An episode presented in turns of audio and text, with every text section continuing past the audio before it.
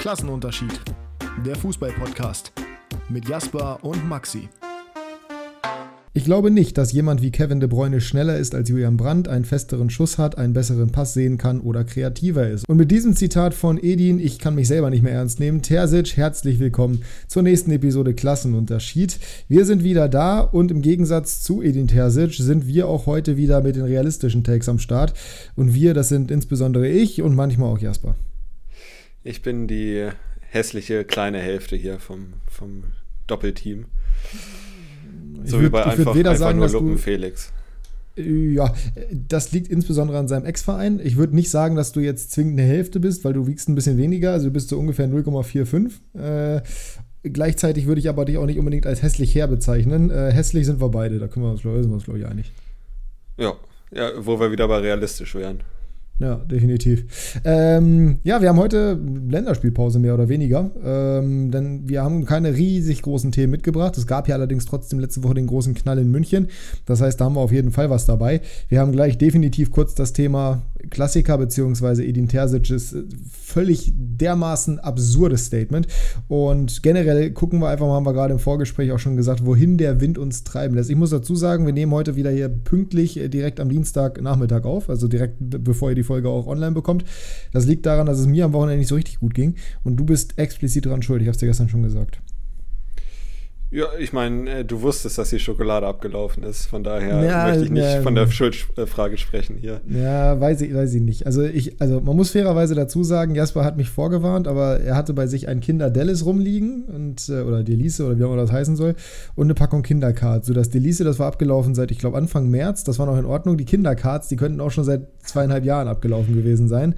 Äh, ja, es hat sich dann, dann dazu verwunden quasi, dass ich seit Sonntag, beziehungsweise insbesondere Sonntag und gestern, Kreislaufprobleme, Magenschmerzen, Magenprobleme generell hatte, Übelkeit. Hat sich heute wieder ein bisschen gelegt, deswegen gehe ich davon aus, dass es kein Infekt war. Auch weil ich mich jetzt nicht übergeben musste oder irgendwas, aber ja, ich würde die Schuld trotzdem einfach mal auf dich schieben, weil das ist so, weiß ich nicht, du, du kannst es ja nicht einfach da liegen lassen. Das könnte ja irgendjemand essen. Ich, in deinem Magen hat es mehr rumort als bei Fabrizio Romano am Deadline Day. Von daher. Das ist richtig. Ungefähr so ja. kann man das zusammenfassen. Deswegen auf jeden Fall die Folge heute wieder relativ. Ja, Spontanikus. Genau, genau. Das ist in, das ist in Ordnung, ähm, da kann man leben, aber ich sag mal trotzdem, wir müssen mal abwarten, wie sich dieser Podcast hier heute gestaltet, aufgrund der, ja, aufgrund der ausbleibenden Thematiken einfach. Wir werden tippen, so wie immer, alles ganz entspannt. Aber nichtsdestotrotz werden wir auch versuchen, irgendwie hier, ähm, ich sag mal, den, den, Podcast nicht zu langweilig zu gestalten. Jasper hat vielleicht schon eine Quickfire oder noch eine Quickfire-Frage mitgebracht. Wir werden wir es alles erleben. Bewertet gerne den Podcast positiv. Nach diesem Rumgestammel hier zum Anfang kann man das definitiv machen. Da freuen sich die Leute. Erstmal kommen wir zu diesem Zitat von Edin Terzic zurück. Ähm, was hat den da geritten? Soll ich es nochmal vorlesen? Ich, ich habe schon, ich, ich kannte das Zitat, von daher weiß ja, ich ganz genau, was er gesagt hat. Ähm, ja, wenn er nicht gerade die beste Rückrunde der Vereinsgeschichte spielen würde, wäre, glaube ich, das Medienecho noch größer. Weil das ist ein Vergleich, also bei aller Liebe, Julian Brandt spielt eine überragende Saison, aber wir sprechen hier vom besten Mittelfeldspieler der Welt. Also ich glaube, da hinkt der Vergleich dann doch ein bisschen. Ja, das ist, also das ist jenseits von Gut und Böse. Ich kann nachvollziehen, dass man irgendwie in so einem Fan-Talk auch seine eigene Mannschaft stark reden möchte, gerade vor so einem wichtigen Spiel wie dem am Wochenende. Aber. Ja, vielleicht ein Regal unter Kevin de Bruyne dann äh, bedienen. Genau, das wäre in dem Fall definitiv besser gewesen, weil so ist es halt wirklich. Du kannst es halt dadurch nicht mehr ernst nehmen und dadurch macht er sich halt auch generell unglaubwürdig, weil man sich halt einfach denkt, ja, Freunde, also realistisch kann das nicht, kann das nicht funktionieren. Das, das ist einfach was, was zu hoch gegriffen ist. Und wenn das der Anspruch ist, den der BVB jetzt gerade wieder hat und mit, denen, mit dem Selbstverständnis in dieses Spiel am Samstag geht, dann kann das sehr gut funktionieren. Und es kann sein, dass du da mit den Bayern vor den Kopf stößt. Aber da die gerade einen neuen Trainer haben, da die generell gerade wahrscheinlich wieder in diesen Modus, in diesen Bayern-Modus reinkommen, wo die ganz genau wissen, okay, jetzt wird es langsam ernst, wir sollten mal wieder ein, zwei Gänge hochschalten. Da solltest du dir, da solltest du dir zu viel Selbstbewusstsein sparen. Und auch wenn du dieses Jahr noch kein Spiel verloren hast, solltest du einfach aufpassen, dass du nicht dich zu sehr in die Nesseln setzt. Weil wenn das jetzt schief geht am Wochenende und vielleicht Brand ein schlechtes Spiel macht, dann sieht das, sieht das nicht gut aus. Wenn Brand dann überhaupt schon wieder zum Einsatz kommt, das ist ja auch nochmal so ein Thema für sich. Ja, ja in München ist, ja, wie soll man sagen, da ist die Gefahr am höchsten, dass es kein gutes Spiel wird, sagen wir mal so. Genau. Äh, da war das Zitat jetzt vielleicht ein bisschen unglücklich, auch vom Timing her. Wobei es, genau, vom Timing her, es war ja nicht auf den Klassiker bezogen in irgendeiner Art und Weise. Der Klassiker war halt ein absoluter Scheißname für dieses Spiel. Es war ja nicht auf das ist Spiel auch einfach bezogen. Keiner. Ist, ist auch einfach keiner, ist richtig. Ähm, es war nicht auf das Spiel bezogen, ja, aber nichtsdestotrotz der Zeitpunkt in Kombination mit all dem, was halt letzte Woche so passiert ist und auch einfach, also generell ist der Vergleich schon schlecht. Du kannst deinen Spieler gut reden, aber übertreib doch nicht so maßlos, weil Kevin De Bruyne ist halt einfach ich würde jetzt auch nicht, ich würde jetzt auch nicht sagen, dass Leroy Sané auf dem gleichen Level ist technisch wie Lionel Messi oder das, das machst du halt einfach nicht. So und das sollte man da halt eben auch nicht machen, finde ich zumindest. Ja. Findest du ja aber zumindest mal genauso. Jetzt natürlich die große Frage, wie siehst du denn vor diesem Spiel jetzt am Wochenende die Ausgangslage? Also die Ausgangslage ist klar, aber wen siehst du in der Favoritenrolle? Wie, wie glaubst du, wird dieses Spiel ablaufen? Ja, auch wenn Bayern äh, nicht Tabellenführer ist, sind sie für mich immer Favorit. Ich glaube, das ist jetzt auch kein Hot Take, aber ich meine, man hat schon oft gedacht, okay, vielleicht holt Dortmund dieses Mal was in München und dann, wie oft haben sie jetzt 5-0, 6-0, 4-0 verloren, ohne Chance. Äh, ich kann mich nur in den letzten Jahren an ein Spiel erinnern, was relativ knapp war, das war im Supercup. Äh, ich glaube, ein 3-2 für Bayern. Und sonst war es in München oftmals, also nach der Klopp-Ära, oftmals sehr einseitig und mir fehlt auch ein bisschen die Fantasie, auch wenn, der, auch wenn die Form natürlich äh, eher für Dortmund spricht, fehlt mir die Fantasie, dass sie da irgendwie, also einen Punkt, geschweige denn drei holen. Ich würde jetzt auch nicht sagen, dass es ein 4-0 wird. Ich glaube, so einseitig ist dann auch nicht, aber ich bin mir schon relativ sicher, dass Bayern das äh, nach Hause schaukeln wird. Und auch komfortabel. Ja, ich würde jetzt mal sagen, zwei Tore Vorsprung. Okay, na gut, alles klar. Ähm, da bin ich mal, bin ich mal, bin ich mal wirklich gespannt, wie das denn? laufen wird. Das gleiche. Na gut. ja, ich wollte ich wollt jetzt gerade was da rumbauen und dann den Witz machen, aber nee, ich bin, ich bin ziemlich überzeugt davon, dass Bayern insbesondere Tuchel, der weiß ganz genau, wie wichtig das ist, ist auch noch gegen seinen Ex-Verein. Äh, es ist sein erstes Spiel, es ist generell viel Medienrumorei, Rumorei, Rum, Rumoren, ja, zu vernehmen gewesen jetzt in den letzten Tagen. Es gab ja auch schon diesen völlig fiktiven Witz Streit oder dieses, diese Witzdebatte darüber, ob Tuchel und Salihamidzic sich jetzt einig darüber sind, was mit dem Torwarttrainer passiert. Also all das in Summe ist irgendwie so ein bisschen, ich weiß, du hast mir den Beitrag ja auch weitergeschickt. Ich weiß nicht, ob du es ernst genommen hast oder nee. ob du es ironisch, aber es haben ja sehr viele Leute ernst genommen. Der ne? Kickbase Podcast ja. zum Beispiel, da war es auch wieder so ein Thema, ich glaube bei 50 plus 2 auch es war ja offensichtlich, die, also wenn du halt die Frage stellst, Herr Duchel, haben Sie ein Problem damit und Salihamidzic machen Sie weiter und der eine sagt dann ja und der andere nein, dann sind das zwei verschiedene Antworten, aber ja auch zwei verschiedene Fragen. Also völlig unnötiges Drama und ich glaube, um die Lage zu beruhigen und generell auch die tabellarische Situation so ein bisschen zu beruhigen und einzufangen, weiß Tuchel ganz genau, wie wichtig es ist, am Wochenende zu gewinnen. Und deswegen gehe ich ganz stark davon aus, dass sie das auch machen werden. Ähm, mehr oder weniger in Bestbesetzung können sie auch spielen, je nachdem, wie fit Müsli wieder ist bis zu, zu dem Zeitpunkt. Aber ich sehe da wirklich, ähm, ja, nicht so richtig viel Land für Dortmund. Wenn das Spiel in Dortmund wäre, dann wäre es eine andere Situation. Ja. Aber in München finde ich das unrealistisch. Aber wer weiß, was passiert. Ich sage trotzdem auch, ja, zwei Tore Vorsprung für Bayern. Ich hoffe, ich hoffe inständig, auch wenn ich ja bekanntermaßen keinen Dortmund-Fan bin in any capacity, sondern eher für Bayern route in diesem Fall dann. Ich hoffe trotzdem, dass es nicht eine absolute Klatsche wird, weil das halt, ach, weiß ich nicht, das wird so, das wird, nee, das möchte ich auch nicht. Ja, wäre dann, ich weiß nicht, ob es ein Armutszeugnis wieder für die Bundesliga wäre. Ja, genau. Wobei mir das ja auch eigentlich egal ist. Aber einerseits ist Armutszeugnis für die Bundesliga, andererseits die Bayern-Fans oder die nervigen Bayern-Fans, von denen es ja doch einige auch gibt, die könnten sich dann sofort wieder irgendwie aufs hohe Ross setzen und ha, nee, komm, also irgendwie ein schönes 4-2 oder sowas, von mir aus ein 3-1 und dann ist gut. So, dann sind wir alle wieder happy. Also niemand ist dann happy, weil Bayern ist Tabellenführer, aber ja. Ich, wir haben es auch, glaube ich, ich weiß nicht, ob wir es letzte Woche im Podcast, nee, wir haben es privat besprochen. Auch das gab es bei Calcio Berlin im Frag Calcio. Die Frage, ob denn wirklich alle das so schlimm finden, wenn Bayern Meister wird und so viel signifikant besser, wenn Dortmund Meister wird. Die Frage war doch ein bisschen damit begründet, dass Dortmund ja auch weit entfernt finanziell von der Liga wäre. Das ist natürlich Käse, also das ist völlig irrelevant so. Es würde schon was bedeuten, aber es würde bei weitem nicht alle freuen, mich zum Beispiel nicht. Und du hattest, glaube ich, auch gesagt, dass es jetzt für dich auch nicht so mega toll wäre, wenn Dortmund Meister werden würde. Also ich ähm, wünsche es mir schon, äh, aber es liegt eher an Bayern und nicht an Dortmund. Ja, genau. Und, ja, aber das ist ja, das ist ja die Aussage von Nico auch gewesen. So. Und es ist trotzdem nicht so, dass da jetzt irgendwie es so signifikant wäre, zumindest nicht auf, auf alle bezogen. Ich glaube, es gibt auch viele, die Dortmund ja. einfach nicht mögen.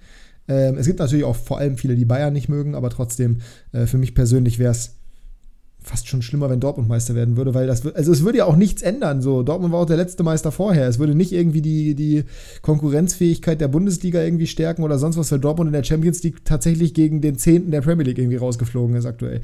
Das passt alles irgendwie nicht so richtig zusammen. Aber gut, wir werden, wir werden nach diesem Spiel deutlich schlauer sein. Aber auch dann, selbst wenn Dortmund das gewinnt, oder wenn Dortmund das gewinnt, glaubst du, dann werden sie Meister? fehlt mir immer noch die Fantasie, ehrlich gesagt. Dann sind es vier Punkte bei neun Spielen oder acht Spielen. Acht oder neun. Acht sind es dann noch. Ja, wäre wär schon komfortabler, aber nee, ich, ich, ich sehe halt kein anderes Szenario, als dass Bayern Meister wird. Also. Es ist ja auch schwer, weil es die letzten zehn ja. Jahre eben immer so war. Aber ich, und Dortmund so, also hat schon mal neun Punkte verspielt. Also. Genau, das ist nämlich der Punkt. Und Dortmund spielt danach die Woche gegen Union, zugegeben zu Hause, aber trotzdem nicht ganz so einfach. Dann spielen sie auswärts in Stuttgart. Ich könnte mir momentan gerade als Dortmund dann auch komfortablere Situationen vorstellen, weil Stuttgart halt im absoluten Abstiegskampf drin steckt. Dann spielen sie zu Hause gegen Frankfurt. Gut, das ist jetzt ehrlich gesagt kein großes Drama. Die werden aber nach dem Hinspiel auch Wut im Bauch haben. Dann gegen Bochum, da kannst du immer auf die Nase fallen auswärts. Dann spielen sie zu Hause gegen Wolfsburg. Das ist an sich auch, das sollten sie gewinnen, aber trotzdem. Und dann kommen die beiden Spiele, die für mich entscheidend sind, und zwar der 32. Spieltag und der 33. Spieltag. Einmal zu Hause gegen Gladbach. Gladbach kann immer mal gut und gerne so einen großen Gegner ärgern. Haben sie auch im Hinspiel gemacht. Und danach auswärts in Augsburg. Und das ist so ein Ekelgegner. Mhm. Also ehrlich gesagt sehe ich das Spiel in Augsburg am schwersten. für Dortmund. Ja, ich auch. Ich auch. Letzter, letzter Spieltag ist halt komfortabel, weil sie zu Hause gegen Mainz spielen. Mainz zwar sehr stark bisher in der Rückrunde, aber ich glaube, da ist zu Hause letzter Spieltag, wenn es darauf, ja. genau, wenn es darauf ankommt. Wobei wir wissen nicht, ob Mainz vielleicht sogar noch das internationale Geschäft spielt zu dem Zeitpunkt. Ey, das wird echt, aber ich glaube auch nach, genauso wie du gerade gesagt hast, auch nach dem Sieg, wenn das denn passieren sollte, ähm, sehe ich immer noch nicht die, die realistische Chance, dass, ja, dass Dortmund Meister wird. So leid es mir tut für die BVB-Fans, ne? Aber it is what it is. Ja, erstmal müssen sie überhaupt gewinnen. In München wird schon schwer genug. Also glauben wir auch beide nicht dran. Nee, das definitiv nicht. Das definitiv nicht. Wir haben keine Gamechanger so richtig dabei, ne? Ähm, deswegen müssen wir, also wir können aber gerne trotzdem einmal über die Nationalmannschaft reden, insbesondere weil da ja ein ja, Spieler deines Vereins eine große Rolle gespielt hat, ja, Niklas einzige, Füllkrug. Ja. Ja, der einzige auch, aber auch völlig zu Recht der einzige. Doppelpack gegen Peru. Ähm, zwei absolute Neuner-Tore, Mittelstürmer-Tore. Siehst du Niklas Füllkrug nächste Saison realistisch noch in Bremen? Es wird zunehmend unrealistischer, sagen wir mal so. Äh, ich weiß auch nicht, ob ich es mir wünschen würde, so doof das klingt, weil er die Mannschaft trägt. Aber äh, man muss auch ans große Ganze denken. Es heißt ja nicht, nur weil sie ihn verlieren, dass dann einer kommt, der gar nichts mehr kann. Klar, der wird schlechter sein als Füllkrug, ziemlich sicher. Aber er kann Bremen auf einmal fast schuldenfrei machen. Und das, äh, da muss man auch mal über den Tellerrand hinaus gucken. Ne? Klar ist die Mannschaft dann geschwächt, ganz klar. Aber es heißt ja nicht, dass sie dann automatisch absteigen. Also sie haben dann immer noch eine Mannschaft, die gegen den Abstieg spielen kann. Ich, ich bin ein bisschen zwiegespalten, ehrlich gesagt. Also ich würde es ihm gönnen. Klar, auch wenn ich ihn behalten möchte als Bremen-Fan. Ich würde es ihm gönnen, weil er sich verdient hätte nach der Saison. Mhm ich kann ihn dann auch verstehen, weil er wird ab Sommer auch 20 Prozent weniger verdienen als jetzt, zumindest äh, wenn sie nicht äh, einen neuen Vertrag so? aufsetzen. Ja, er hat nach dem äh, Aufstieg einen neuen Vertrag unterschrieben, der ihm ab nächstem Sommer 20 Prozent weniger Gehalt. Äh, Wie kommt das denn? Wie kann das denn sein? Wie, wer, wer macht denn so einen Vertrag? Hier, du spielst jetzt ein Jahr Bundesliga und danach, und danach verdienst du aber weniger. Hä? Ja, von 2,5 auf 2 Millionen äh, wird er dann reduziert. Ja, das wird sehr wahrscheinlich nicht passieren, weil wenn er bleiben würde, wird er auch einen neuen Vertrag kriegen. Aber ja, muss. Also das, da, äh, ich verstehe ich versteh schon die Vertragsgrundlage. Oh Gott. Äh, ja, er hat es damals gesagt, ich bin haben. dankbar, dass ich äh, hier noch bin und sowas. Ja. Äh, ich weiß es nicht. Ich, ich glaube, ehrlich gesagt, es tendiert eher Richtung Wechsel. Ähm, was ich auch verstehen kann. Also wenn ich mich jetzt äh, festlegen müsste, würde ich sagen, er spielt nächstes Jahr woanders. Ja, also ich gehe auch stark davon. Ich, ich glaube halt einfach, dass alles andere unrealistisch ist. Mhm. Weil das, also mehr, mehr habe ich nicht dazu zu sagen zu der ganzen Sache, weil der, ist gerade in der Nationalmannschaft jetzt wieder gut angekommen, beziehungsweise hat es erstmal von Anfang an gespielt, sofort doppelt getroffen. An dem werden Kaliber interessiert sein, die vielleicht teilweise international spielen oder sogar Champions League. Das, da kann Werder halt einfach nicht mithalten. Da kann er noch so verbunden sein. Wobei ich eher glaube, dass wenn er zu einem Verein verbunden ist, dann eher noch zu 96 als zu Werder, wobei er, glaube ich, mittlerweile beide sehr stark in sein Herz geschlossen hat. Aber das, ich, ich sehe es überhaupt nicht. Und es gibt vor allem sicherlich auch den Markt für ihn einfach. Ja, ja ich glaube, er hat es auch damals begründet, äh, dass er halt ein Haus hier gebaut hat und sowas. Ne? Also er ist ja schon sehr heimatverbunden äh, zwischen Bremen und Hannover. Äh, ich glaube aber, bevor die Tochter eingeschult wird, ist ja ein Wechsel auch privat einfacher. Äh, da ja. haben ja viele, viele Spieler sagen ja oftmals, ja, ich möchte nicht, dass das Kind aus der Schule gerissen wird. Die, die Tochter ist noch nicht eingeschult. Also ich, ich glaube, wenn er wechselt, wird es diesen Sommer passieren. Und wenn er nicht diesen Sommer wechselt, glaube ich, dann bleibt er auch länger in Bremen. Äh, ja, wo siehst du ihn denn am ehesten? Das wäre jetzt meine Quickfire-Frage. Ja, das ist, ja, das ist, ja, das ist keine Quickfire-Frage, weil da kann ich, da, da, ich habe schon erwartet, dass wir jetzt da gleich drüber reden werden. Und das ist tatsächlich auch der einzige Pluspunkt, in Anführungsstrichen, den ich Bremen mal geben würde, so rein sportlich gesehen, weil ich es nicht richtig weiß. Also, ich könnte mir tatsächlich vorstellen, dass Wolfsburg eine Destination wäre, auch von der Örtlichkeit her, aber die haben mit dem Matcher halt eigentlich den Spielertypen schon da, in Jünger, der sicherlich verletzungsanfällig ist und nochmal ein bisschen was anderes als Lücke, aber oder Fülle besser gesagt. Ich finde den, den Hannover Spitznamen immer noch besser. Aber das, ja, nee, weiß ich nicht. Wenn Union Champions League spielen sollte. Hm. Dann, weiß ich nicht. Ich, also, ich, das sind jetzt nur die beiden deutschen Vereine, die ich mir vorstellen könnte. Sowas wie Frankfurt zum Beispiel kann ich mir Theo, ja, also eigentlich alles, was international spielt, nächste Saison. Nicht Bayern, nicht Dortmund, nicht Leipzig, nicht Leverkusen, aber Wolfsburg, Frankfurt, nee, Freiburg auch nicht, aber Wolfsburg, Frankfurt oder Union könnte ich mir schon, könnte ich mir schon, finde ich jetzt nicht so abwegig, weil Frankfurt, Kolumuani, wenn er gehen sollte, wovon du ausgehen kannst, die brauchen einen Stürmer. Und Füllkrug ist Bundesliga-proven, macht die Tore, die sie brauchen. Andererseits Geld spielt natürlich halt auch eine Rolle.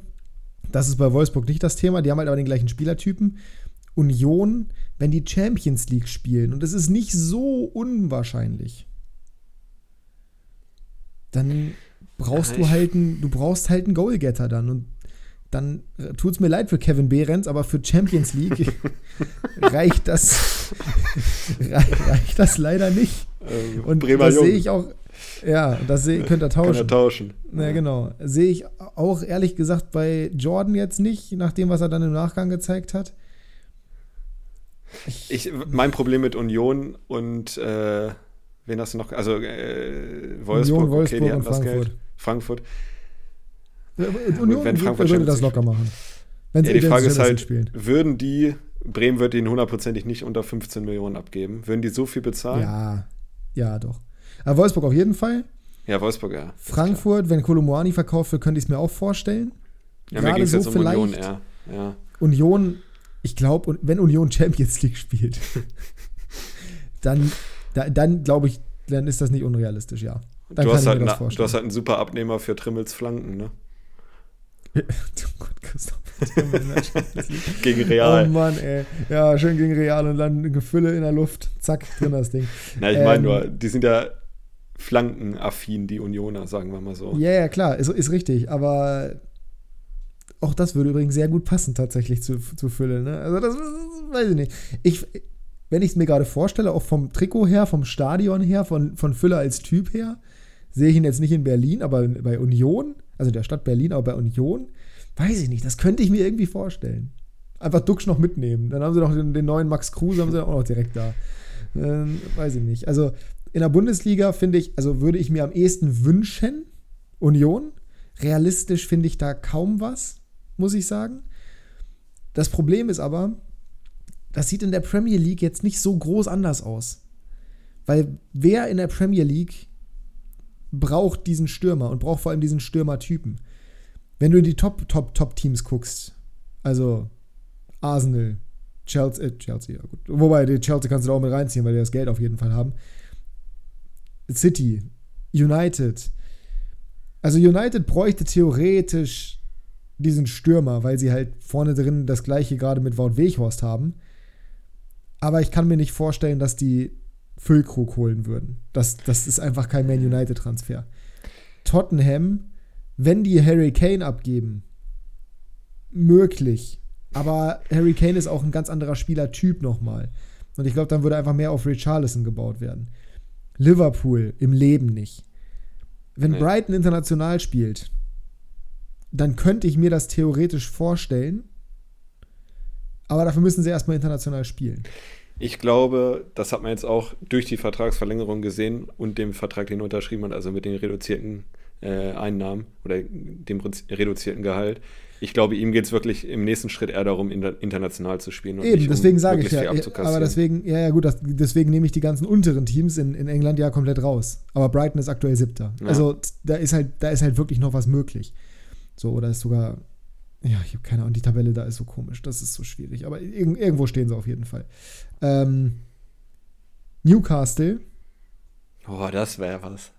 Ja, aber ich kann es mir nicht vorstellen, weil die halt. Nee, Isaac leider nicht, ich auch nicht. Aber das also Isaac ist auch nochmal ein anderer Spielertyp. Aber das wäre das wär, das wär halt ein Baba-Sturm, ne? Isaac und Füllkrug, gefüttert von Saint-Maximinin. Und, naja, mal sehen, wem dann. Almiron, Almiron, Almiron im Zweifel. Aber also die spielen auf 4-3-3 und die spielen eigentlich. Werde. Ja, aber die spielen ja nur mit einer Spitze und ich glaube nicht, dass das sich groß ändern wird. Also Newcastle nee, sehe ich auch nicht. Spanien kann ich mir gar nicht vorstellen. Nee. Bleibt nee. nur eine Liga. Die finde ich am wahrscheinlichsten. Italien. Bella Italia. Aber die Frage auch da: Donde war Niklas Füllkrug? Weil auch da gibt es halt wieder, also Italien. welcher Verein? Milan, theoretisch. Ich meine, die haben zwei 40-Jährige da vorne drin stehen mit Giroud und Ibrahimovic.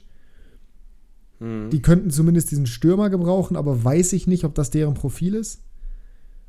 Die Roma, da sehe ich es nicht, auch wenn er tatsächlich ja, je nachdem, was halt mit Tammy Abraham passiert, wenn Abraham bleibt, dann sehe ich es nicht. Wenn er nicht bleibt, dann könnte ich es mir vorstellen, ja, weil auch mit Dybala den, ja. Weil Dybala halt Duxchen besser ist. Deutlich besser. Oh Gott, ja. ähm, Atalanta sehe ich auch nicht so richtig. Wäre cool. Lazio irgendwie. spielt nur mit äh, Immobile vorne. Ja, aber Immobile ist Füllkrug. Also. Ja, das, ja äh, und im Zweifel ein bisschen besser. Für, also genau, also und, und halt, also ist halt, ist halt Immobile und Lazio, das ja. Ding ist. Ne, und wie gesagt, also Atalanta hat halt vorne auch Heulund, der jetzt gerade auftritt, Lookman, der auftritt, Muriel, Zapata, die sind da bestens versorgt. Wenn Vlahovic geht, selbst dann kann ich mir den kaum bei Juve vorstellen, ehrlich gesagt. Aber ähm, dazu müsste Juve auch erstmal international spielen. Mhm. Also der Markt ist sicherlich da. Aber es gibt jetzt nicht das Natural Fit, was ich jetzt, wo ich sofort sagen würde, yo, da passt der für mich rein, außer Union Berlin. Ja, mein Bauchgefühl sagt irgendwie Bundesliga oder Premier League. Also. Das sagt mein Bauchgefühl auch. Mein Bauchgefühl sagt mir vor allem, dass auch Bayern da mal seinen Hut in den Ring werfen wird. Einfach aus Prinzip. Das hat ja schon mehrfach bei denen auch funktioniert mit solchen Spielern, die in der Bundesliga performt haben, bei kleineren Clubs und dann halt eben danach zu denen geholt wurden, siehe Sandro Wagner zum Beispiel. Mhm. Aber ich. Also ich würde Füllkrug ungern bei Bayern sehen, ehrlich gesagt. Ich auch. ja, ich für auch. dich wäre es eine Katastrophe. Aber findest du es unrealistisch? Die Sache ist, welches System lässt Tuchel dann spielen, ne? Also Chupo und Tuchel sind natürlich ein Dream-Team, ne? Frage ist nur, und ich meine, Chupo hat ja auch geliefert. So ganz, kurz, ne? ganz kurz, das, das kann man jetzt so sagen. Aber Chupo war jetzt unter Tuchel auch nicht gesetzt. Ne? Nee. Das war jetzt in der Vergangenheit auch nicht so. Die, die haben zwar in Paris zusammen gearbeitet, und Mainz glaube ich auch, ne?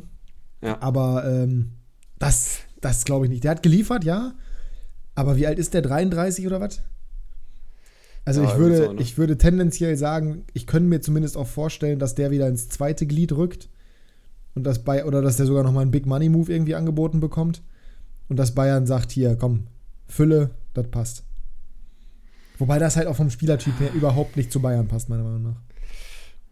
Nee, das hätte ich jetzt auch gesagt. Äh, also, äh, Füllkrug macht die Bälle sehr gut fest, äh, Flanken verwertet er gut und das ist jetzt nicht so unbedingt das Bayern-Spiel. Nee, also da finde ich auch, gibt es bessere Fits.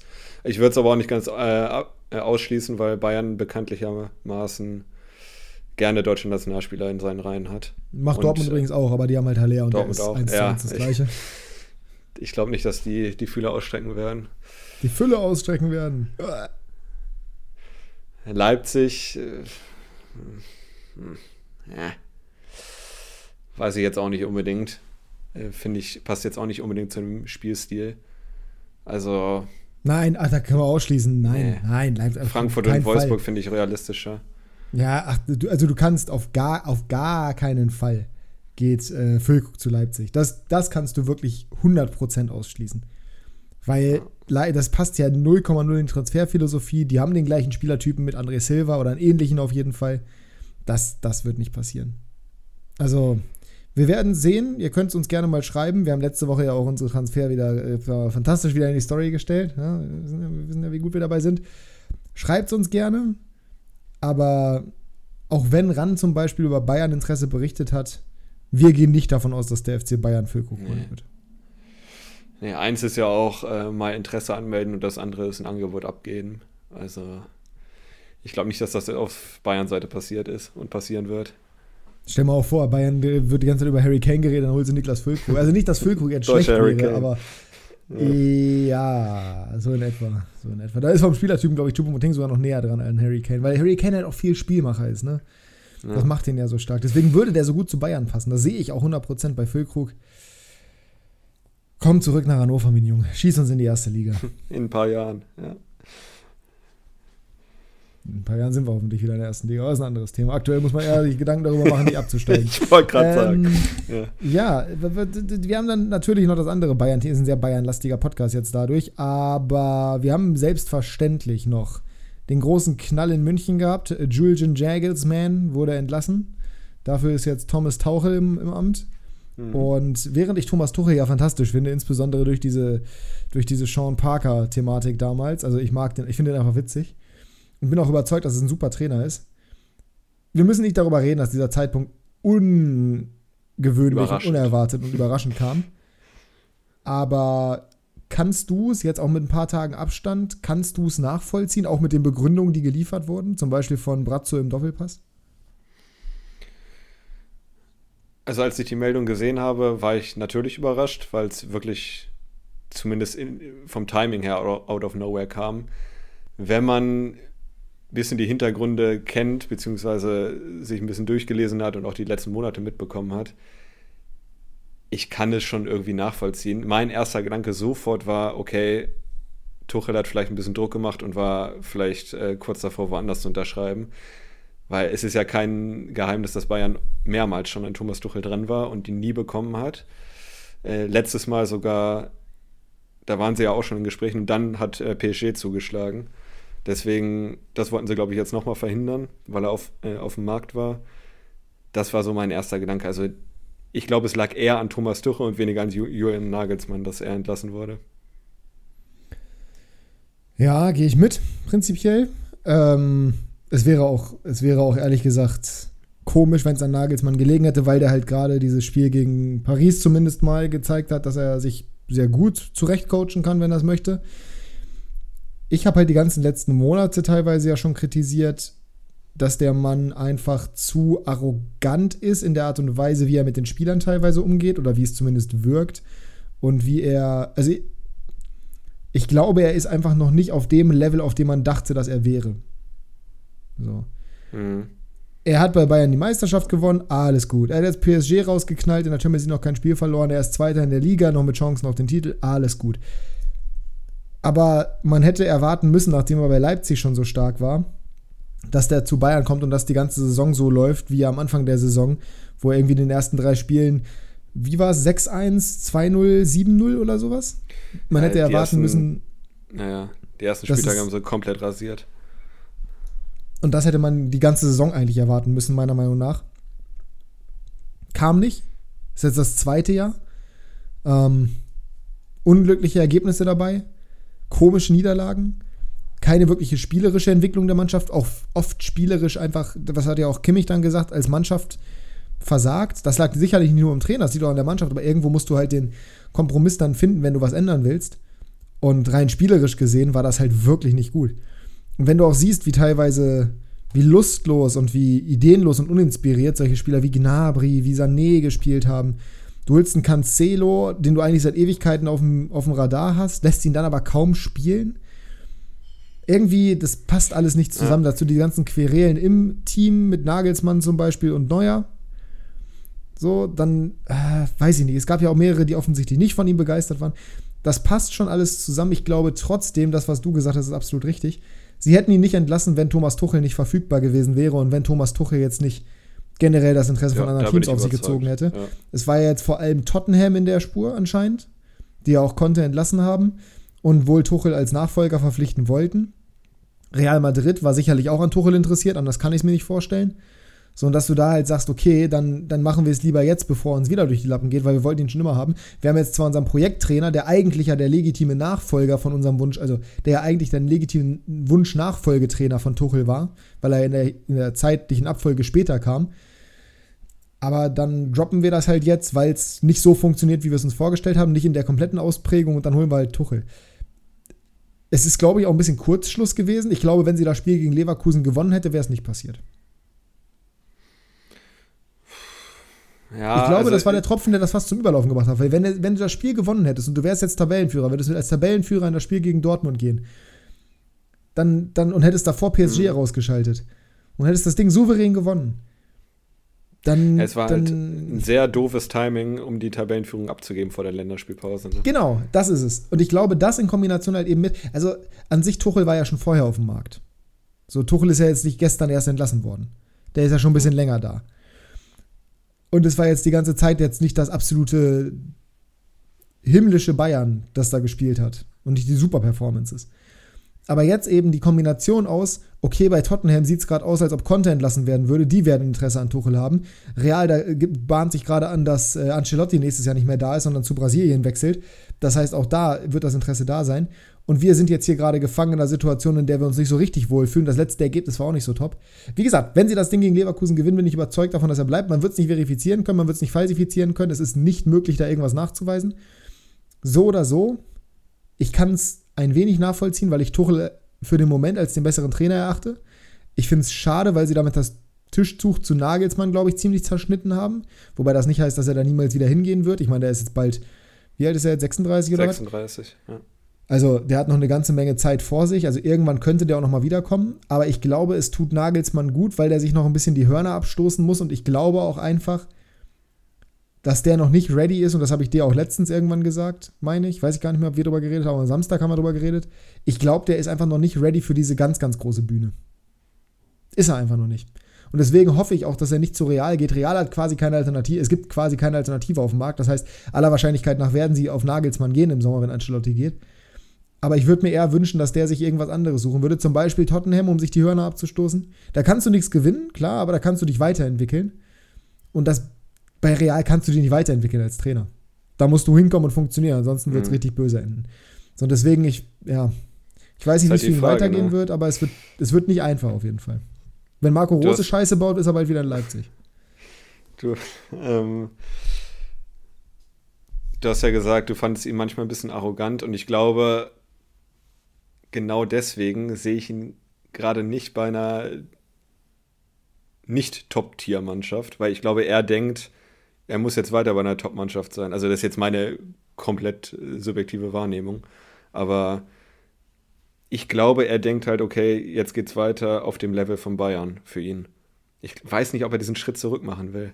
Kann ich mir irgendwie gerade bei ihm nicht vorstellen. Ja, aber das, die Frage ist halt, ist Tottenham wirklich ein Schritt zurück? Also gibt es überhaupt einen Schritt, der auf dem gleichen Level ist wie Bayern, abgesehen von Real und Manchester City? Oder PSG? Ja, gut, also ich sag mal so, die Auswahl ist jetzt nicht so groß, aber du, du hast es gesagt, mit Tottenham kannst du eigentlich keinen Titel gewinnen. Vielleicht eine FA Cup, wenn es hochkommt, aber glaube ich eher auch nicht. Ich, Also ist jetzt nur meine, meine, mein Bauchgefühl, ich sehe ihn da irgendwie nicht, dass er sich da sieht. Ich, du, ich, ich weiß es nicht, keine Ahnung. Also ich kann mir auch vorstellen, dass er sich selber, also das ist natürlich auch alles anmaßend jetzt zu sagen, wir interpretieren den Charakter von Julian Nagelsmann so, dass er ja, sich klar, nicht vorstellen kann, einen Schritt zurückzumachen. Muss man vorsichtig sein. Ähm, ich hoffe, dass er dadurch, was jetzt passiert ist, realisiert, okay, vielleicht ist es besser, sich erstmal so ein bisschen außer. Weil bei Tottenham ist auch egal, was du machst. So wen juckt's? Sondern sich ein bisschen aus der Schusslinie zu nehmen und nicht ganz auf der großen Bühne zu stehen, vielleicht ist das der richtige Weg. Ich weiß es nicht, keine Ahnung. Ich bin nicht Julian Nagelsmann, ich würde es auch nicht wollen, sein wollen, so. Ähm, bin auch ganz froh drum jetzt gerade, aber wird spannend zu sehen, wo er hingeht. Thomas Tuchel, das war ja auch im Doppelpass dann die Frage, ist das der richtige Mann für Bayern? Also er war der beste Mann auf dem Markt.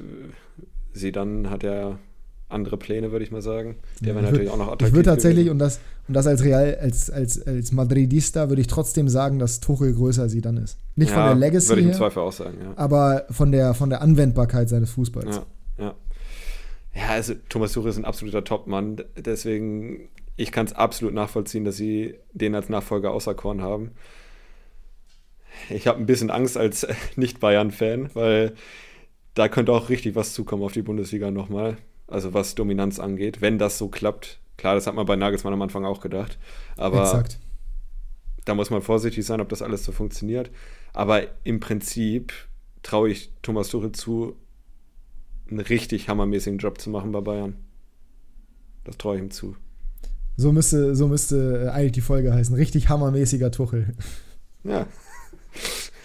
Thomas Tor Tuchel. Nee, richtig, ich, das wird der Folgentitel sein. Richtig hammermäßiger Tuchel. Ja, besser kann man ihn auch nicht umschreiben, ne? Ja, ist äh, absolut richtig. Mal sehen, wer der neue. Was glaubst du, wer wird der neue Sean Parker? Mit wem würde er sich nicht verstehen? Oh, ich glaube, Leroy Sané muss schon äh, sich zügeln ein bisschen. Ähm ja, ich sag mal Leroy Sané. Ich glaube, dieses Bild ist auch so hart von den Medien gestrickt. Ich glaube nicht Sané. Ich glaube gerade nicht Sané. Ich glaube. Wie witzig wäre es, wenn Kimmich nicht mit ihm klarkommen würde. Das wäre schon, wär schon witzig. Das fände ich witzig. Ähm, ja, sind zwei Alpha-Tiere auf jeden Fall. Definitiv. Ähm,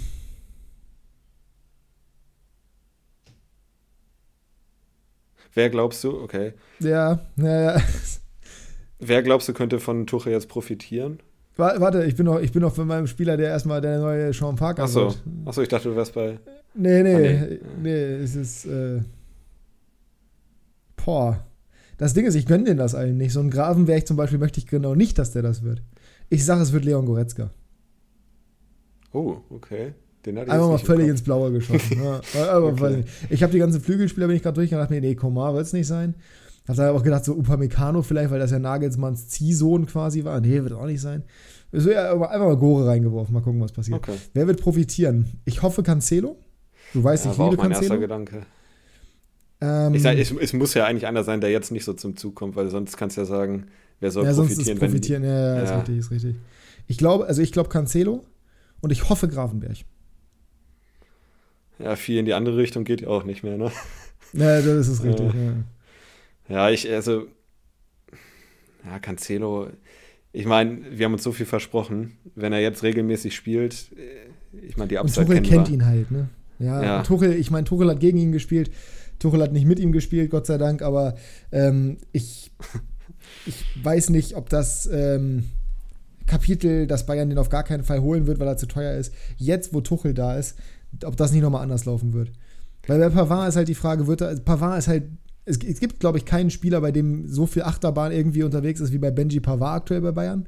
Weil da ist ja, das ist ja dauernd irgendwie eine neue Thematik. Ah, und. Wie alt ist Cancelo? 29? Ja, 28, 29. Also, ich meine, 70 Millionen ist jetzt auch kein Wucher, ne, für den. Nein, auf keinen Fall. Ist der beste Außenverteidiger der Welt. Die werden sie auch nicht bezahlen. Die werden ja auch günstiger bekommen. City ist ja dafür bekannt, dass sie auch ganz gerne mal einen Spieler nochmal günstiger verscherbeln, wenn sie irgendwie äh, Kontakt mit dem Verein aufnehmen. Und er ist übrigens 28, wird jetzt aber 29 im Mai. Oh. Nee, also ich, äh, ich hoffe Cancelo und ich glaube, dazu noch die, generell die Jungen. Also Gravenberg, Tell, das fände ich schon cool, wenn die davon profitieren mhm. würden. Ähm, Ja, das ist so, das ist so mein Guess. Was ich mir auch vorstellen könnte, ist, dass er mit Manet sehr gut klarkommt. Und dass Manet sehr von ihm profitieren könnte. Ja, auch einer der Sorgenkinder er bis jetzt. Vielleicht lag es an Nagelsmann, wir wissen es nicht. Mal sehen. Wenn er jetzt aufblüht, dann liegt es nah. Dann, dann läge es auf jeden Fall nah, definitiv. Ja, sonst haben wir eigentlich nicht mehr viel heute zu tun, außer zu tippen. Äh, Kickbase Talk können wir uns sparen. Da ist jetzt die Woche, beziehungsweise da können wir vielleicht ganz kurz drauf eingehen, weil vielleicht sind da ja so ein paar, paar Schätze vergraben. Hast du irgendwas in den Wochen jetzt gemacht in der Länderspielpause, wo du gesagt hast, hier, äh, achso, warte mal, wir machen erstmal den Bumper. Kickbase Breakdown.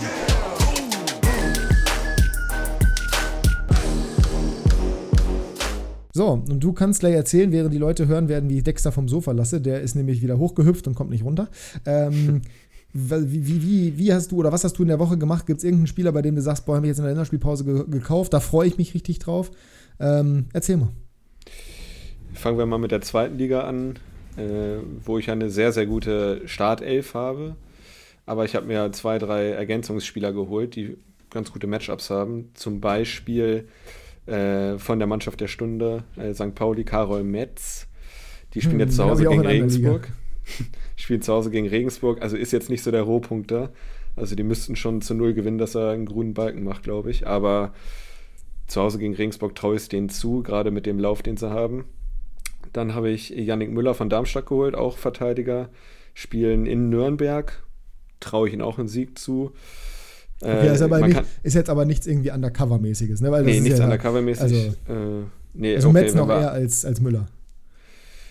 Ja, gut, dann kann ich Ragnar Acher auch nicht mit reinnehmen. Äh, aber ich, ich muss mich noch entscheiden, weil ich Ragnar Ache gegen Paderborn, glaube ich. Ja. Werde ich ihn, glaube ich, noch nicht aufstellen, aber danach spielen sie halt gegen Sandhausen und Regensburg, die beiden dankbarsten Gegner, mhm. würde ich mal sagen. Ja. Ähm, auch Itter habe ich mir geholt, der zuletzt durchgespielt hat, die letzten Spiele. Äh, selbiges gilt für den. Also dieses Wochenende werde ich ihn nicht aufstellen, aber danach die beiden wahrscheinlich. Ähm, und was mir sehr äh, ja, angenehm aufgestoßen ist, ist, dass Darmstadt Freitagabend spielt und ich die Aufstellung einsehen kann, weil ich habe mit Yannick Müller und Matze Bader zwei Verteidiger und ja, Matze Bader ist jetzt wieder reingekommen letzte Woche, das erstmal wieder Startelf gespielt, aber da wollte ich mal sicher gehen, äh, beziehungsweise bin auch froh, dass ich die Aufstellung angucken kann, weil Klaus Jasula habe ich auch noch. Bei den Darmstädtern wäre ich mir nicht sicher gewesen, wen ich aufstellen würde. Von daher erübrigt sich das und sonst bleibe ich Kann ich jetzt ja dabei. mal irgendwas dazu sagen. Ne? Ja, genau. Gut, ich habe zweite Liga. Darmstädter passt nämlich perfekt, weil ich habe auch in meiner einen Liga äh, Stojkovic, Honsak und Jasula. Das heißt, da bin ich sehr happy darüber, dass ich einsehen kann. Ähm, bin generell da irgendwie in der einen meiner privaten Liga Linksverteidiger gebunden. Ich habe Köhn, Karbovnik und äh, John von, von Fürth. Mhm. Habe dazu noch Karol Metz, ich habe dazu noch Jamra von Nürnberg und ich habe auch noch Komenda, der, der jetzt bei Kiel langsam wieder in, ins, ins Rollen kommt, sage ich mal. Äh, zuletzt auch gespielt hat gegen den HSV. Die spielen jetzt gegen Bielefeld am Wochenende zu Hause. Da muss ich auch noch mal überlegen, ob ich den aufstelle. Also ich bin noch absolut unsicher. In der Liga bin ich aber generell, ist mein Kader so breit, dass ich überhaupt nicht weiß, was ich machen soll. Ähm, in, der, in der, unserer zweiten Liga, also KU, da habe ich mir jetzt einerseits, deswegen habe ich nach Undercover-Tipps gefragt, einerseits Steve Breitkreuz geholt der spielt mit Regensburg gegen St. Pauli, das Team der Stunde, wie du es gerade schon gesagt hast. Kostet aber nicht so sonderlich viele Stammspieler und der punktet ziemlich gut. Zugegeben hat Regensburg jetzt die letzten Spiele auch ganz gut bestritten. Und gegen Rostock, gut, das war 14. Spieltag, lassen wir jetzt mal außen vor, gegen äh, Düsseldorf, wo sie 0-1 verloren haben, hat er auch nur, in Anführungsstrichen, 55 Punkte gemacht. Aber für unter einer Million und insbesondere, weil ich halt gegebenenfalls Hofmann ersetzen muss, Hoffmann, meine Güte, Hoffmann ersetzen muss, den ich mir ja für 11 mhm. Millionen von dir gekauft habe, der jetzt eine Gesäßverletzung hat. Ja, ja, der jetzt eine Gesäßverletzung hat, aber auch gegen den HSV spielt, von daher vielleicht auch gar nicht so schlimm, wenn der ausfällt. Da muss ich mal gucken. Hm, Im Mittelfeld, das finde ich ganz spannend, beziehungsweise da bin ich ganz happy drüber, habe ich Leon Jensen mir geholt. Ja, Sagt ihr was? Oh, ja, ja. Ah, sehr gut. Vom KSC. Äh, die spielen gegen Braunschweig. Da habe ich sowieso Kaufmann Sörensen. Und die spielen zu Hause und die müssen mal wieder eingenordet werden, die Blau-Gelben, jetzt nach dem Derby-Sieg. Von daher, der hat zuletzt jetzt in drei Spielen drei Scorer gemacht. Bin ich mal gespannt. Ähm, hat relativ wenig Startelf gespielt die ganze Saison über, aber die letzten drei Spiele jetzt die ganze Zeit von Anfang an. Von daher für eine Mio quasi äh, wenig, wenig Sinn, da irgendwie nicht Preis. zuzuschlagen. Genau. Ja. Da bin ich mal gespannt. Und äh, ja, in der Bundesliga habe ich noch ein bisschen was gemacht, aber vielleicht hast du ja auch da erstmal noch was zu sagen. Ja, da muss ich auch ein bisschen überlegen, wie ich das mache. Vielleicht behalte ich André Silva doch, der war eigentlich zum Verkauf. Jetzt scheint er aber doch zu starten, wahrscheinlich am Wochenende. Und danach haben sie halt super Gegner, die Matchups. Vielleicht behalte ich den dann doch. Ähm, ich habe drei Bayern aufgestellt jetzt. Äh, der Tuchel-Effekt, ich weiß nicht, mit Coman, Gnabry und Delicht. Also Coman und Delicht werde ich wahrscheinlich drin behalten. Bei Gnabry bin ich mir nicht sicher. Ich habe Reus dafür rausgetan. Aber vielleicht werde ich auch André Silva wieder reintun und Gnabry auf die Bank versetzen. Ähm, Nico Schlotterberg angeschlagen und Dani Olmo angeschlagen, aber ich sehe die beide zumindest im Kader am Wochenende. Schlotterbeck von Anfang an, denke ich mal auch. Ähm, und sonst ja, nicht viel Neues. Also Reus werde ich wahrscheinlich draußen behalten. Ich glaube, ein Dortmund erreicht. Reus wirst du draußen behalten? Ja, glaube ich. Also, sonst wäre Chico Höfler der Erste, der spielt zu Hause gegen Hertha. Das möchte ich eigentlich nicht. Ähm, Andrich, das, nee, das würde ich jetzt, ja, Andrich zum Beispiel. Auf Schalke. Ja, aber Andrich ist ja jetzt trotzdem, also Andrich ist ne, ein Kampfschwein, aber wenn ich mir dein Team so angucke, also weiß ich jetzt nicht, ob ich nicht vielleicht dann auch Jogo Leite vielleicht oder, oder Henrichs zum Beispiel. Du würdest lieber, also ich würde ich würd safe statt Henrichs André Silva aufstellen. Ja, André Silva wollte ich sowieso aufstellen, ja. Die Frage also. ist nur Reus. Achso, nee, Reus, ja, Reus, Reus über Reus über Henrich noch mehr. Also noch mehr. Also du kannst natürlich mit dem auf die Fresse fallen, aber wenn Dortmund ein vernünftiges Spiel macht, dann kannst du halt auch da richtig dir in den Arsch beißen später. Ne?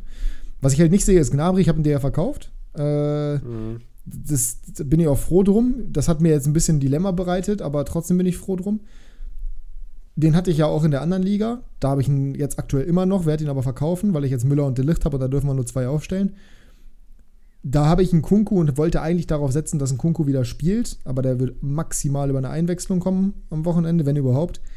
Und das sehe ich, da sehe ich mich nicht, auch wenn er wahrscheinlich punkten wird. Deswegen habe ich äh, mich da dafür entschieden, mir günstig Pavel Kadajabek einzukaufen für 1,2 oh, Millionen. Ja. Äh, nee, Quatsch, für 2,1 Millionen. Der wird gesetzt sein aller Wahrscheinlichkeit nach, spielt gegen Werder. Ist jetzt nicht das leichteste Matchup, aber in der Startelf ist immer noch besser und äh, dann kann ich, muss ich hier nicht großartig was ändern. Äh, Buta habe ich mir da gekauft, Paulo Ottavio auch, das heißt, ich bin mit Fünferkette. Buta zu Hause gegen äh, Bochum, Freitagabend einsehbar. Wenn er nicht spielen sollte, dann muss ich vielleicht Bülter spielen lassen, was nicht optimal wäre gegen Leverkusen, aber vielleicht mache ich das dann. Äh, und ich habe mir äh, Laiduni gekauft fürs zentrale Mittelfeld von Union. Gegen Stuttgart, ne? Genau, kostet aber, also in erster Linie kostet der Mann nicht viel und macht echt gute Punkte. Also der, der singt, warum auch immer. Äh, kostet aktuell 4,7 Millionen. Ich habe ihn für 5,6, glaube ich, oder 5,7 gekauft. Und in den letzten Spielen äh, 76 gegen, gegen Leipzig zugegebenermaßen gewonnen, aber trotzdem 74 gegen Schalke beim 0-0 ist auch in Ordnung. 59 gegen Köln bei der 0, bei, auch beim 0-0 und jetzt 84 gegen, gegen Wolfsburg beim 1-1. Ich sehe jetzt keinen großen Grund, den rauszunehmen, ehrlich gesagt. Und äh, ja, glaube, der Stuttgart wird ganz, auf keinen Fall. Genau, glaube, als Lückenfüller wird er ganz solide Punkt. Wie gesagt, es ist halt schade, dass ein Koko neu spielt, aber vorne Tyram und Haller. Das wird schon regeln in der anderen Liga. Gleiches Thema mit Frankfurt, ist es einsehbar, ein Dicker sollte aber spielen, den habe ich mir gekauft. Ein Dicker ist mein erster Ersatz jetzt gewesen für Gnabry. So, und dann habe ich das Dilemma, ich habe mir nämlich äh, von dem Geld noch schick gekauft, in der weisen Voraussicht, dass der bestimmt wieder fit wird. Ja, Pustekuchen, kann ich aber behalten. Und habe mir dazu jetzt noch Kramaric und Sko geholt, sowie Baumgartner und Neuhaus. Neuhaus werde ich wohl verkaufen wegen Matchup, weil das einfach von, von äh, Hoffenheim zu gut ist, auch mit Schalke in der Woche danach. Ähm, Gladbach zwar jetzt auch nicht mit dem allerschwersten Matchup gegen Köln und danach aber zu Hause gegen Wolfsburg. Ah, sehe ich nicht so richtig. Ähm, die Frage ist halt nur, stelle ich, also wen stelle ich auf? Das ist am Ende des Tages die Frage. Ich habe auch noch einen Backer, den ich aber verkaufen werde, aller Wahrscheinlichkeit nach. Und einen Diallo, den ich aber auch aller Wahrscheinlichkeit nach verkaufen werde, auch wenn der ja einen brutalen Punkteschnitt hat, nur bis der mal wirklich spielt wieder spielt. Nie, ne? Naja, er war halt die ganze Zeit verletzt. So, das war sein Problem. Aber wahrscheinlich werden die erstmal, weil sie ja Guardiol auch halten wollen, über den Sommer hinaus mit Guardiol spielen. Ähm, auch wenn perspektivisch Diallo wirklich eine Option sein könnte, weil ich, ich finde ihn auch wirklich gut. Aber ja, das ist, ist, mein Dilemma ist halt so ein bisschen jetzt, wen, wen lasse ich spielen im Mittelfeld? Lasse ich Baumgartner spielen? Lasse ich Sko spielen? Setze ich vielleicht sogar einen Dicker raus, was ich eigentlich nicht machen möchte? Es ist, äh, es ist alles problematisch, weil ich bin eher bei Sko, weil ich glaube, die linke Seite gegen Weiser, der viele Räume geben wird. Andererseits Baumgartner im Zentrum ein bisschen wuseliger, da könnte auch problematisch werden für Werder. Ja, ich sehe halt äh. Baumgartner, wie du schon gesagt hast, Zentrum ich meine, Sechserraum von Bremen ist jetzt nicht die Schokoladenseite von Werder. Ja, ich eben. sehe eher bei Baumgartner eine Upside als bei Sko. Aber ich meine, das ist ein enges Höschen. Da ist jetzt keiner dabei, wo ich sage, auf keinen Fall. Ja, ich hoffe, dass ich beide halten kann. Da kommt es nur darauf an, wen ich, wen ich aufstelle. Und dann kann ich mir am Ende den Arsch beißen, wenn es nicht funktioniert. Aber vielleicht, vielleicht, vielleicht geht es irgendwie auf. Aber das ist auf jeden Fall mein großes Dilemma, was ich hier habe, was mir der Gnabry-Verkauf eingebrockt hat. Da wird es schwer werden, aber ja, mit zwei Hoffenheimern danach, vor allem gegen Schalke, werde ich vielleicht sogar mit drei Hoffenheimern spielen. Weiß ich nicht, wie die Matchups sind. Frankfurt, wahrscheinlich werde ich einen Dicker dann draußen lassen. Gehe ich jetzt einfach von aus, die spielen danach nämlich in Leverkusen. Ja, ich werde einen Dicker draußen lassen. Ja, aber vielleicht, vielleicht dann, nee, bis dahin wird Schick nicht wieder fit sein. Aber wird, wird alles, Der wird nie alles wieder nicht so ganz fit. einfach. Ne, ich, 22 Millionen habe ich vorletzte Woche für den bezahlt. Und jetzt fällt er wieder längerfristig noch aus. Also alles beschissen ist das. Naja, Was nicht gucken. beschissen ist, sind unsere Tipps wahrscheinlich. Ja, hoffentlich werden die nicht beschissen sein. Also es war jetzt wieder ein sehr konfuser Kickbase-Talk, aber da habt ihr einfach mal ein bisschen unser Dilemma gehört. Ähm, ihr werdet erfahren, wenn ich aufstelle, ob es, äh, also nächste Woche spätestens, wenn ich mir dann die Ohren oder Jasper die Ohren voll jaule, dass ich Sko aufgestellt habe und Baumgartner einen Mhm. Doppelpack gemacht. Ich freue mich drauf. Bei der 2 zu 6 Niederlage von Hoffenheim in Bremen. Ähm, da freue ich mich auch drauf. Ja. ja, aber ja, erstmal gehen, wir, erstmal gehen wir zu den Tipps. Das ist das Wichtigere. Und wir starten am Freitagabend mit Oh, Frankfurt gegen Bochum. Das wird ein 2 zu 1 Heimsieg für die Adler. Ja, äh, ich bin bei einem 2 zu 0. Ich brauche den zu 0 Sieg für Buta und für einen Dicker, nur deswegen 2 zu 0. Schalke gegen Leverkusen am Samstag. Konferenz, erstes Spiel. Hm, fängst du an? Die Serie endet 1 zu 3. Gehe ich mit, weil Jens ausfällt. Oh ja, 0 zu 6. Nee, Spaß. äh, Union Berlin gegen den VfB aus Stuttgart. Standardergebnis 1-0. Ja, gehe ich safe mit. Laiduni macht das Tor hoffentlich. Oh Mann. Nee, 2-0, komm. Nee, ich, ich sag 1-0, aber Laiduni holt Elfmeter raus, Knoche verwandelt. Das wäre optimal. Hm. Freiburg gegen Hertha. Ich, ach, ich leg vor, wa? Mhm. Ähm, Hertha muss, ne? Aber Freiburg 2 Freiburg zu, kann. 2 zu 1. 3-1. Wolfsburg-Augsburg. Die beiden Bürger gegen Das wird eklig. Das Die wird ein richtig Bürger, ekliges oh. Spiel. Meinst du? Das wird Glaub richtig eklig, ja. No, glaube ich. Da nicht. sage ich 1-1. Ne, 3-0 für Wolfsburg. Die knallen Ah, ja. die richtig weg. Leipzig gegen Mainz. Letztes Spiel der Konferenz. Wieder eine schöne, volle, äh, volle Konferenz mit fünf Spielen. Ja, fängst du an? Achso. Äh, boah, die sind halt defensiv stabil, ne? D 3 zu 1. 2 zu 1. Nee, 2 zu 0 sage ich auch. Ich sag, dass Mainz nicht trifft. 2 zu 0. So, jetzt aber. Äh, Deutsche Klassiko. Ähm, Seit 2010. 4 zu 2, komm, richtig schön viele Tore.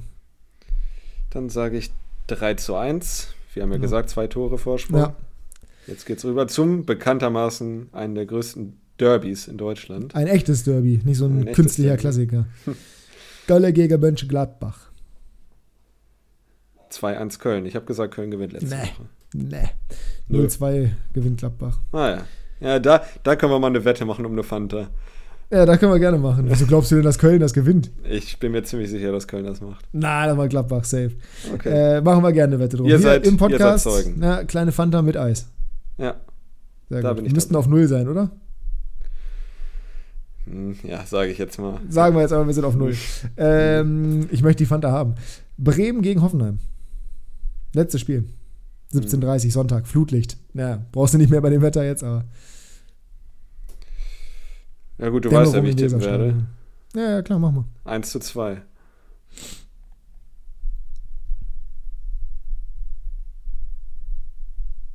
Habe ich auch getippt. Ah, perfekt. Perfekt. Ja, dann sind wir für heute durch. Äh, das soll es gewesen sein. Doch wieder bei einer Stunde fast rausgekommen. Wir hoffen, euch hat es Dafür, gefallen. dass es keine Themen gibt. Dafür, dass es keine Themen gibt, war das gut. Ähm, lasst uns gerne positive Bewertung da in Form von 5 Sternen bei Spotify. Wir bedanken uns im Voraus. Äh, ihr seid die Besten. Und folgt uns gerne auf Instagram. Der Link ist in der Beschreibung. Und dann hören wir uns nächste Woche wieder. Hoffentlich pünktlich am Dienstag. Die letzten Worte. Freut sich wie ein Schneekönig, wie immer. Oh nee. Hat Luki. Ne, das ist Gottes draußen. Willen. Ja, ja, ja, okay, Gottes Willen. Hättest du ja, hätt einfach nichts sagen müssen, dann, dann wäre das auch Luki gewesen. Na komm, dann mach deine letzten Worte. Glaubt ihr, Tuchel hat einen höheren Punkteschnitt als Nagelsmann? Wenn ja, schickt uns eine DM. Wenn nicht, dann nicht. Bis nächste Woche. Wir Ciao. machen da eine Aufstimmung draus. Tschüss.